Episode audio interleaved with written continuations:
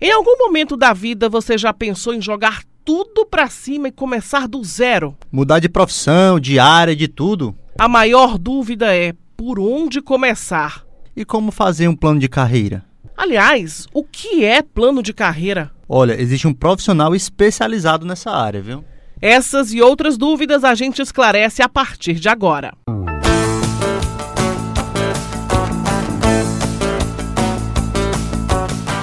O Plano de Carreira é um podcast do Sistema Verdes Mares e está disponível no site e aplicativo da Verdinha, Spotify, Deezer e iTunes.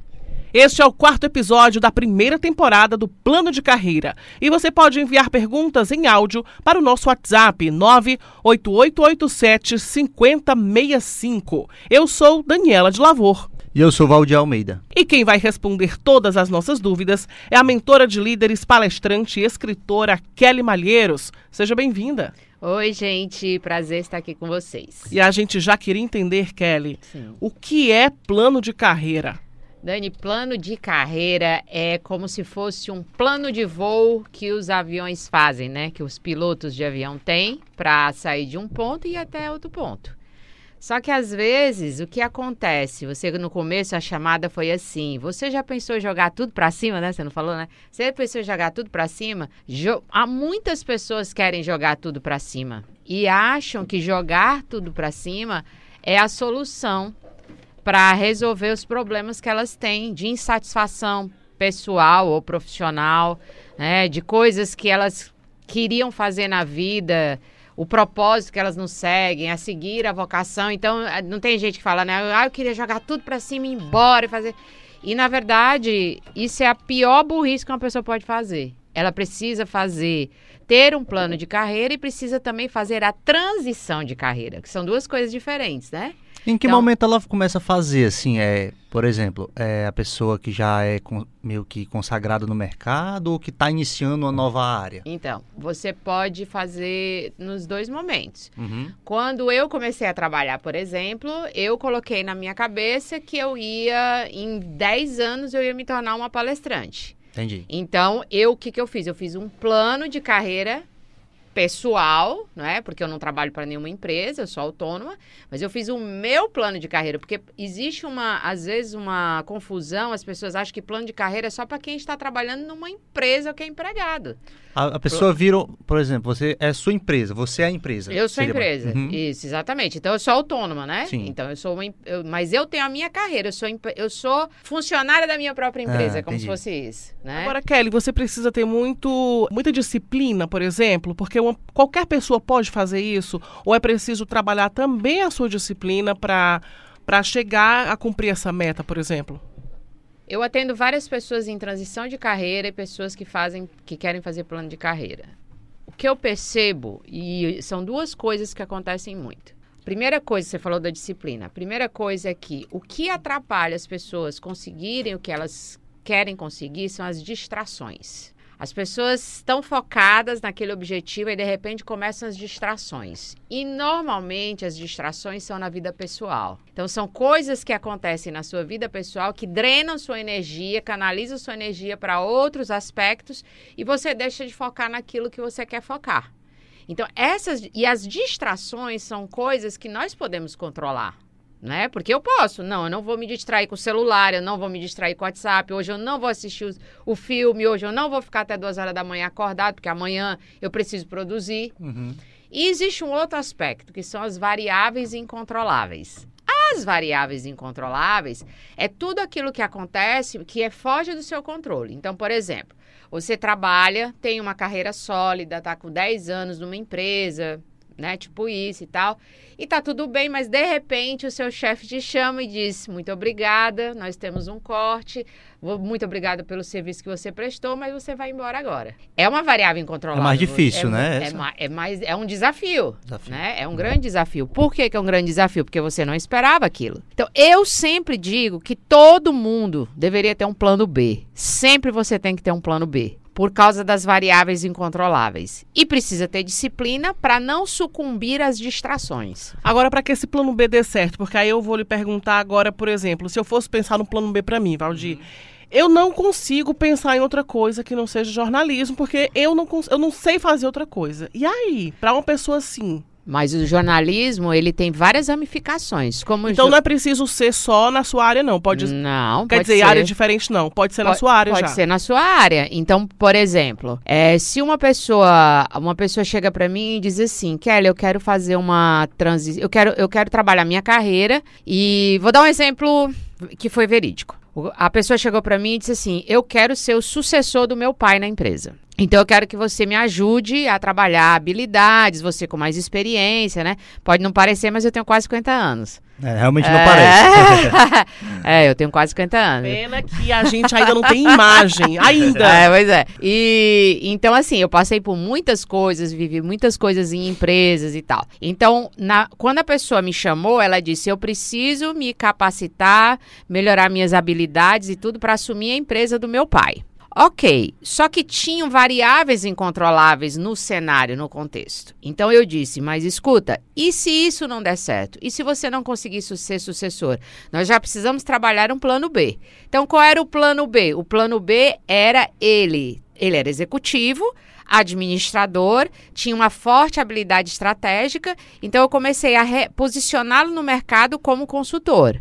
Se o plano A não desse certo, ele foi, ia, se ele não fosse sucessor do pai dele, ele ia se jogar no mercado como, como consultor. Uhum. Então é a mesma área, fazendo a mesma coisa, só que com posições e papéis diferentes. Deu para entender? Deu. E isso a gente precisa transitar. E aí um dia ele pegou e falou assim para mim: mas eu queria também ser conselheiro de empresa. Ele falou para mim, eu queria ser conselheiro. Eu disse, então nós temos que fazer estratégias para posicionar você no mercado, para você ter atratividade para que os headhunters vão atrás de você para contratar você como conselheiro. E aí a nossa, vamos dizer, a nosso, a nosso vencer emblemático quando a gente a gente soube que a gente estava fazendo certo, que a gente tinha conseguido, foi depois de dois anos que um headhunter entrou em contato com ele pelo LinkedIn e chamou ele para ser conselheiro de uma empresa. Só que ele já era sucessor do pai, ele conseguiu assumir o pai. Então, você está entendendo? Então, Sim. ele já ele conseguiu assumir a posição, a sucessão, né, da empresa. Mas ele tem uma porta aberta ali de conselheiro, ele ou então ele pode ser... Acabou ficando com o plano A mesmo, né? Exatamente. Ficou com o plano A, mas, mas sem se, se desligar do plano acontecer alguma coisa, tá ali o plano B. Entendi. Vamos supor que a gente tenha uma pessoa que está escutando a gente agora e que queira fazer isso, né? Hum. Queira fazer um plano de carreira, porque ela quer daqui a 10 anos assumir um cargo de chefia onde ela trabalha. Na prática, o que, que ela deve fazer primeiro? Procurar um profissional e as mudanças de você, se você fosse a pessoa que fosse fazer isso para essa pessoa. As mudanças práticas que essa pessoa tem que fazer. Como é que funciona mais ou menos para que a gente entenda no dia a dia, como é que funciona isso? As demandas, elas são várias, né? Às vezes a pessoa quer, vamos supor, ela é um supervisor e em 10 anos quer se tornar um diretor. Então, as mudanças, elas perpassam por a, pela área comportamental e também pela área técnica, né? Pelo conhecimento. Então, o plano é feito de forma a atender a demanda da pessoa. Então, eu quero. Então, o que, que um diretor daqui a 10 anos ele vai pensar, vai fazer, vai conduzir, que tipo de pessoa que ele vai gerenciar? Então, quais são as habilidades que essa pessoa tem que ter para que ela se torne um diretor? Às vezes as pessoas perguntam assim para mim: Kelly, eu sou, sei lá, operador de caixa, vamos lá, no supermercado. E eu queria ser promovido a encarregado. Ou então eu sou encarregado queria ser gerente. O que, que eu faço? Eu sempre respondo assim: haja como se você já fosse. Haja como se você já fosse. Porque as pessoas às vezes esperam para agir, né? Quando elas forem promovidas. Então, na verdade, quando você tem um objetivo maior, você precisa entregar mais do que você entrega, fazer mais do que você faz, sempre superando a sua própria expectativa. Quando a pessoa me procura, eu sempre escuto, a primeira coisa é a escuta. O que, que você quer? Você vai essa a realização que você busca é uma realização pessoal, profissional ou é só dinheiro? Porque às vezes tem a pessoa vai porque dá dinheiro, mas é extremamente infeliz. Uhum. Né? Lá na frente o negócio estoura. Né? Então eu tento conciliar tudo isso: vocação, com propósito, com realização financeira. Então, isso tudo. E aí a gente tenta fazer um plano de vários, com vários tentáculos. comportamental, às vezes a pessoa precisa melhorar a maneira de falar, a maneira de se expressar, às vezes a pessoa não diz bom dia, boa tarde, boa noite. Teoricamente, um diretor deveria dizer bom dia, boa tarde, boa noite para as pessoas, Sim. ser educado, ter empatia, tá? Não é verdade? Verdade. Da vestimenta também. Eu já peguei pessoas, né? Já atendi pessoas que as pessoas não usavam, ele precisava usar um terno, um gravata e tal, e ele não se acostumava e não queria e tudo. E aí o mentor, eu pelo menos sou assim, né? Eu sou muito de fazer junto. Vamos lá ver o terno, comprar o terno e tal, sei o que, ficou bom e tudo. Olha a comunicação, olha o que, que você tá comunicando, o que, que você não tá, se olha de fora, né? Porque nós que estamos. Por que, que eu sempre acho que a pessoa deveria contratar uma pessoa de fora? Não é para vender mentoria, não. Mas porque nós que estamos de fora temos um olhar não contaminado sobre a pessoa. E o que eu vejo muito é que muita gente tem talento, sabe qual é o seu melhor talento, sabe onde tem que chegar, sabe o que nasceu para ser, mas tem uma autoestima baixa e não se reconhece. E Kelly, quando a pessoa tá há muito tempo na empresa e aí, sei lá, nunca é tarde, né? Mas vou dar uma idade aqui, sei lá, tá com 20 anos de empresa e não, não quero mais, eu quero o meu plano B, só que meu plano B eu nem sei qual é e quero uma coisa totalmente diferente. Como é que ela vai para, como ela vai escolher essa área, qual a profissão certa pra mudar, entendeu? Pra não errar, né? Pra não errar, né? Depois de 20 anos de empresa, já tá com a família, n- também não pode abrir mão do lado financeiro. E aí como é que ela se vê nessa sinuca de bico? 90% dos casos que chegam para mim falam disso Desse aí. jeito, né? É, eu estou há muito tempo numa empresa, estou infeliz, Mas não, posso abrir mão do dinheiro. é, não posso abrir mão do dinheiro, como é que eu vou fazer e tal. E aí você, por isso que você tem que fazer uma transição de carreira. Uhum. Você não vai jogar tudo pra cima, tchau e tudo, ser responsável e tudo. Você faz uma transição. Então você começa a construir em paralelo, talvez uma outra carreira aqui, para quando essa aqui tiver mais estável, dando recurso e tudo, você fazer a transição. É claro que, e isso precisa ser dito, às vezes é preciso coragem. Verdade. E às vezes as pessoas não têm coragem de ser e assumir quem elas nasceram para ser. O meu filho é padeiro, padeiro artesanal.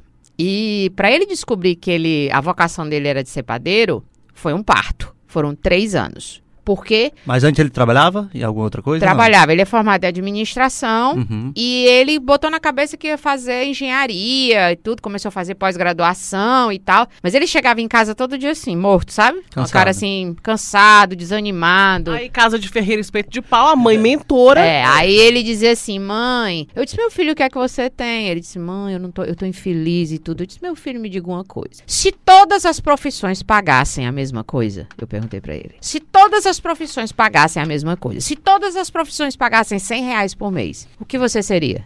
Boa dica. Aí ele disse, padeiro. Eu digo, então vai ser padeiro. Não, mas é porque eu fiz faculdade, Universidade Federal. Aí vem a sociedade, né? O que, que os- as pessoas vão dizer? Um padeiro e tudo. Meu Aí vem o querido. preconceito. O preco, meu querido, vá ser feliz. Seja o melhor padeiro. E aí ele foi estudar e tal. Agora vai ganhar até um prêmio aí de padeiro e tal.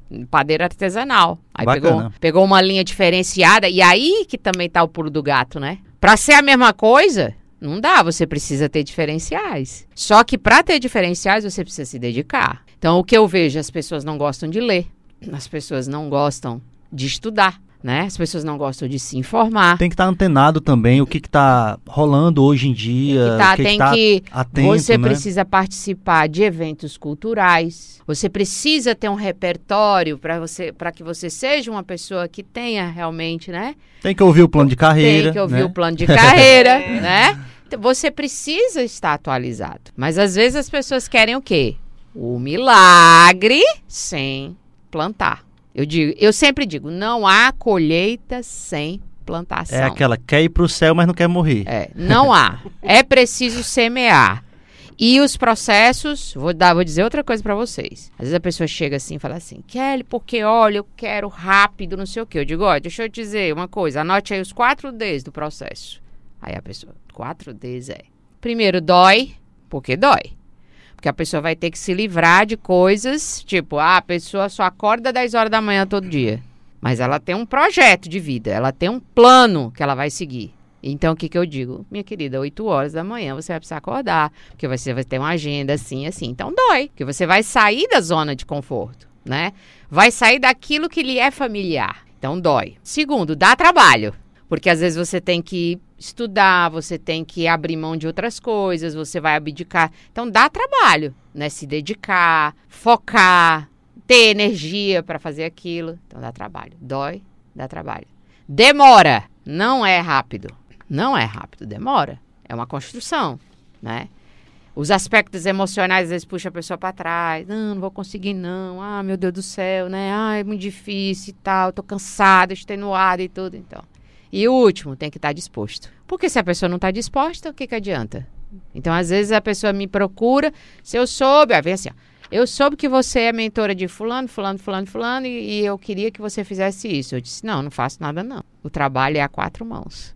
É uma construção. É, você deu o exemplo do seu filho, né? Uhum. Quando é que a pessoa pode perceber os sinais de que tá na hora de mudar? Porque tem gente que, como você disse antes, precisa ter coragem. Mas além da coragem, quando é que a gente pode perceber assim, é, tá na hora de procurar e mudar?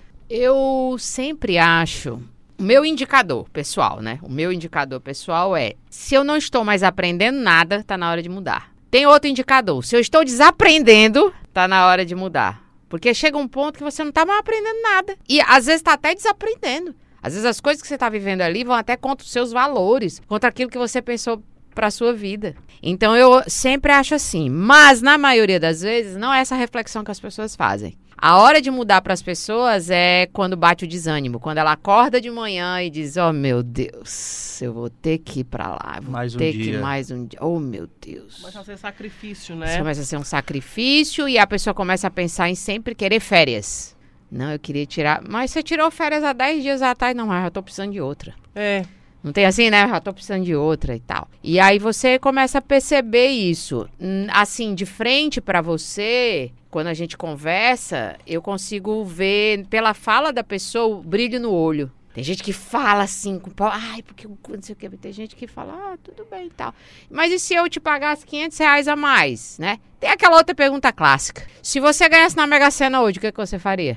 As respostas são, eu sumiria! Eu nem aparecia amanhã aqui pra trabalhar. Eu não sei o quê. Às vezes a pessoa pergunta pra mim, você? Eu digo, não, eu amanhã eu ia cumprir minha agenda, ia fazer tudo que eu tenho que fazer, depois eu ia fazer um planejamento do que eu ia fazer com esse dinheiro, ia reinvestir na minha empresa e nos estudos. É, parar não, né? Agora, Kelly, você, a gente te apresentou lá no início. Você é mentora de líderes, você é palestrante, você é escritora. Mas e antes disso tudo? Ô, pergunta boa. então, a minha carreira foi assim. Eu queria ser professora. Quando eu era pequena, eu ficava dando aula assim pra ninguém, né? No, no céu. E aí a minha mãe chegava, você tá fazendo? Eu falei, tô dando aula, mas não tava dando aula. E eu era a professora e era quem, quem corrigia. Eu, o aluno e a professora ao mesmo tempo. Eu, eu fazia o exercício e eu mesmo corrigia, né? Então era, era, eu gostava disso. Então o que, que aconteceu? Eu comecei a trabalhar numa padaria. Meu pai tem uma padaria em Fortaleza. E aí eu comecei a trabalhar de. Primeiro, o meu cargo foi de palhaça. Eu fui palhaça na padaria. Eu distribuía pirulitos no final de semana para as crianças, porque meu pai sempre achava que as crianças eram o cliente do futuro. Então ele fazia isso. Depois eu fui operadora de caixa, depois eu fui atendente, depois eu trabalhei, trabalhei em todas as áreas da padaria. Depois comecei a achar que cliente era chato. Porque chão de loja, muito, muito problema para resolver e tudo. O papai me colocou no escritório. Aí eu fui tesoureira, fiz contas a pagar, receber, escrituração fiscal, conciliação bancária. Depois fui do RH, depois fui do marketing, passei tudo, né? Na empresa familiar. Então você faz tudo, né? Depois eu comecei a entender que o que eu gostava mesmo era de atuar com pessoas, de, de, de falar com as pessoas. E aí eu comecei a entender que eu ia ser professora, mas não professora da escola. Eu ia ser professora de pessoas, Da de vida. empresas, né? De empresas, né? E aí eu comecei a dar treinamento na, na, na padaria. As pessoas começaram a ir na padaria, perguntar pro papai, quem dá o treinamento aqui e tal. O papai dizia, né? E aí o papai falava, ah, que ela é ótima e tudo, aqui a gente trabalha atendimento e tudo. E aí eu comecei a sair para fazer outros treinamentos em outros lugares. Quando foi em 1999, eu saí da empresa do meu pai, empresa familiar. E aí a coragem, porque a empresa familiar, ela te deixa numa zona de conforto. O papai paga, dá dinheiro, né? Paga o salário, qualquer coisa que você tem, ah, tá com uma dor de barriga, não, Não quer, vai, não tá vai, ali, né? ninguém, não, você não vai, ajudar. não vai ser demitido e tudo. Então você ali é zona de conforto. E eu rompi com isso. Então eu saí, montei uma empresa e ah, isso há 20 anos atrás. Montei uma empresa e o meu primeiro cliente foi o maior moinho da América Latina. E aí o maior moinho da América Latina me contratou e eu comecei a viajar no, interior do estado, dando treinamento de atendimento e vendas para as pessoas, para supermercados e padarias. Foi assim que, que eu comecei. Então eu, eu, eu, eu, eu estou realizada porque aquilo que eu pensei que eu ia ser, eu sou. Só que o que, que aconteceu? Então eu comecei a fazer treinamento e tal, não sei o quê. Um dia uma pessoa chegou para mim e disse assim: você devia fazer palestra. Quer dizer, eu não, eu não foquei na palestra, né? Aí eu disse, não, mas eu gosto mais de dar treinamento, porque os grupos são menores e tal. Não, não, mas você tem perfil para ser palestrante. Aí aquilo ficou na minha cabeça, comecei a trabalhar, a desenvolver habilidades para me transformar numa palestrante, né? E aí o tempo foi passando e aí as pessoas começaram a me chamar para vários segmentos e tal, não sei o que, até que há quatro anos atrás um diretor me chamou para ser mentora dele no processo sucessório. Aí descobriu essa outra área. também. Aí, então eu não fui, eu não, eu não trabalhei para ser mentora. Veja como é. E aí tem outra coisa. Às vezes você não tem um plano de carreira focado numa determinada área ou numa determinada habilidade, mas as pessoas reconhecem que você é boa naquilo que você faz. Então é sempre. É, é- é isso que eu eu tava até pre- prestando atenção na sua fala. E acho que fica isso como lição, né? De você fazer sempre o seu melhor, independente da área que você tá, ou independente do cargo que você pretende, mas fazer o seu melhor no que você tá hoje. Sempre. Porque você tá sempre sendo visto por outras pessoas. E a Exatamente. oportunidade surge daí, né? É isso aí. Agora já deu errado, muito errado, alguém que falou assim: ah, eu vou mudar, eu vou procurar um, um mentor, eu vou mudar de carreira. E aí, como a gente disse lá no início, jogou tudo pra cima, mas não deu legal, não. Deu ruim. Claro. E também, se você perguntar pra mim se eu tive vontade de desistir alguma vez, tive. E se você perguntar pra mim se eu já peguei mentorado, mentorados e eu já tive vontade de desistir do cara, porque era muito complexo, também tive. Porque, na verdade, é, os- a mente é uma coisa muito complexa. E às vezes as expectativas, e não é só. Às vezes as pessoas dizem assim: Fulano tem isso ou é aquilo porque teve sorte. Teve sorte? Mas é só sorte o indicador? Vai ver a história lá atrás. Vai né? ver a história da pessoa. Veja o que ele batalhou para ser daquele jeito. Só que é assim, eu sempre digo, só fracassa quem faz. Então, na verdade, quan- quando você fala isso, Dani, às vezes as pessoas pensam, não, eu tenho medo de errar, então eu nem vou fazer. Porque pode acontecer. E isso sempre eu deixo bem claro no- nos meus processos. Nós vamos tentar. E aí, se der errado, Kelly, volta pro que Se era der errado, a gente volta atrás, refaz a estratégia e vamos e uma hora ver outras certo, o- né? as possibilidades. Exatamente. É. É, a vida é assim. Agora, é, tem alguma idade, assim, você quer mudar, mas tem algum período limite para você fazer isso, de correr esse risco? Não, eu acho que o risco. O risco é a gente que coloca o peso do. Nós é que colocamos o peso no risco. Eu acho isso. É, é como o Valdir perguntou, né? É, eu tenho dinheiro, tenho família para sustentar. Então, é uma mudança de alto risco. Como é que vai fazer? E se não tiver dinheiro no mês que vem, como é que eu vou pagar minhas contas? O menino chorando, tem gente ali sendo sustentado por mim. Como é que... Então, é de alto risco. Agora, se o cara for, tipo, solteiro, sozinho, ele mesmo, eu consigo pagar o preço? Será que eu consigo comer é, macarrão instantâneo toda noite? Se eu precisar comer macarrão instantâneo toda noite, em vez de jantar, será que eu como? Co- Ué, não é? Porque aí sou eu comigo mesmo. Tem que avaliar os riscos Tem também. que né? avaliar isso aí. E só pra gente encerrar, porque a conversa é tão boa, né, que a gente nem sente o tempo passar. Passou rápido demais. Ah, Agora sim, Kelly, pra gente encerrar, aí vamos supor que alguém queira arriscar e queira realmente um profissional é, para fazer a- essa, essa transição.